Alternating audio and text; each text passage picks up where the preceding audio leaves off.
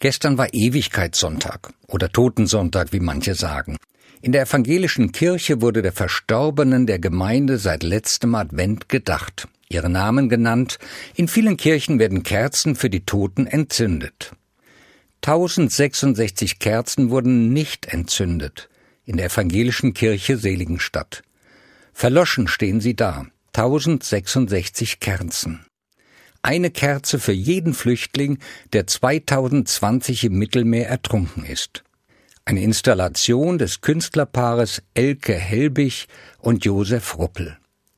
Eine eiserne Treppe steht da mit zwölf Stufen, für jeden Monat des Jahres eine. Auf jeder Stufe so viele Kerzen, wie Flüchtlinge ums Leben gekommen sind.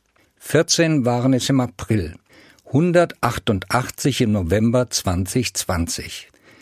Jede der 1066 Kerzen haben die beiden einzeln entzündet, haben sie mit Andacht eine Weile brennen lassen, dann gelöscht. Verloschene Kerzen, Lebenslichter, so stehen sie da, stehen für 1066 Menschen, ertrunken auf der Flucht, auf dem Weg in eine erhoffte bessere Zukunft. Jeder dieser Menschen soll gewürdigt werden, sagt Josef Ruppel, auch wenn wir sie nicht kannten. Menschen waren es mit Schicksalen und Hoffnungen. Viele hatten ein Säckchen mit Heimaterde bei sich, keiner ist leichtfertig von zu Hause weggegangen. Ihr Leben ist verloschen wie die Kerzen, sie soll nicht vergessen werden.